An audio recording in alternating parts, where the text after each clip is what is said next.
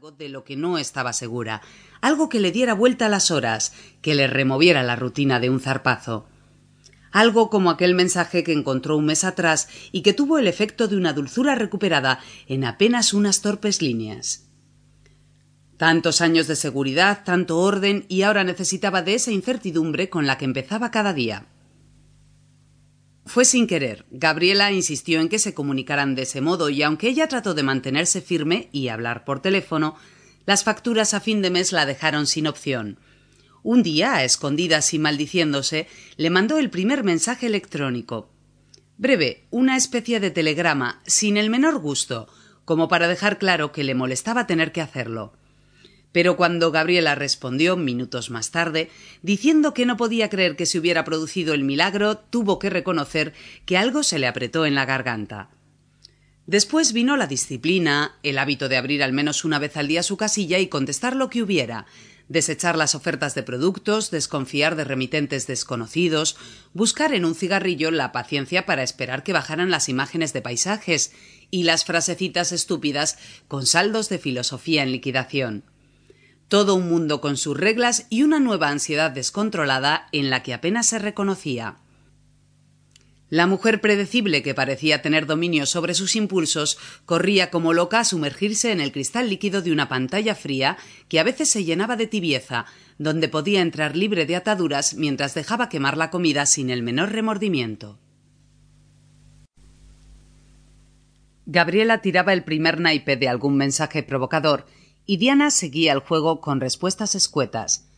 Pero pronto descubrió el placer de expresarse con tiempo.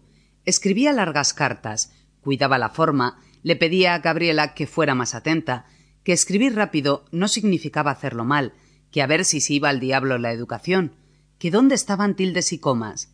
Y Gabriela le respondía a borbotones, sin una segunda lectura, sin tiempo para correcciones ni ortografías.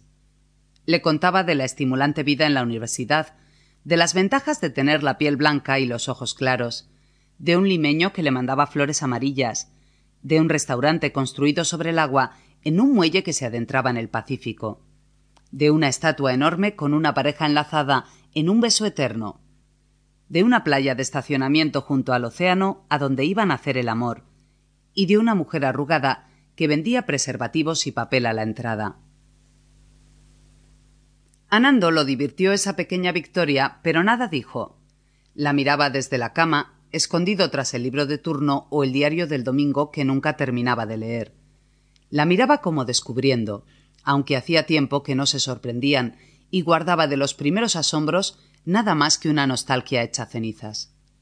Tuvieron una etapa en la que hasta el sonido esmerilado de las medias de seda ya era motivo para hacer de la noche una fiesta.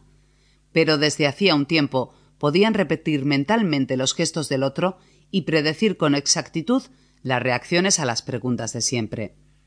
También por eso hablaban menos y cada tanto, cuando necesitaban aferrarse a la tabla suelta de aquel naufragio, se engañaban repitiéndose que les bastaba una mirada para entenderse.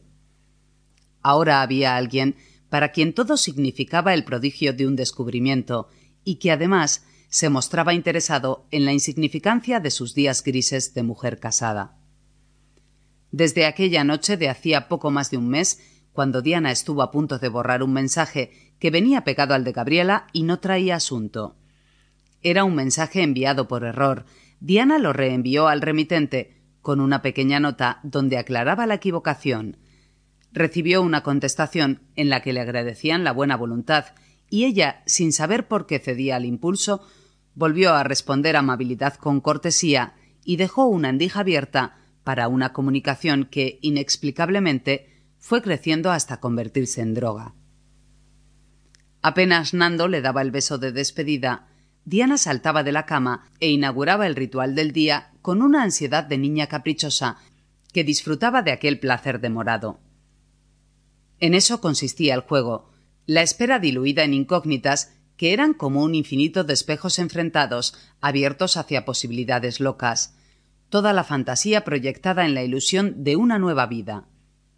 Diana rogaba que fueran mensajes largos para prolongar algunos segundos el disfrute, y se quedaba contemplando, la mirada en blanco, las letras convertidas en hormiguitas zigzagueantes, sin decidirse a hacer focos.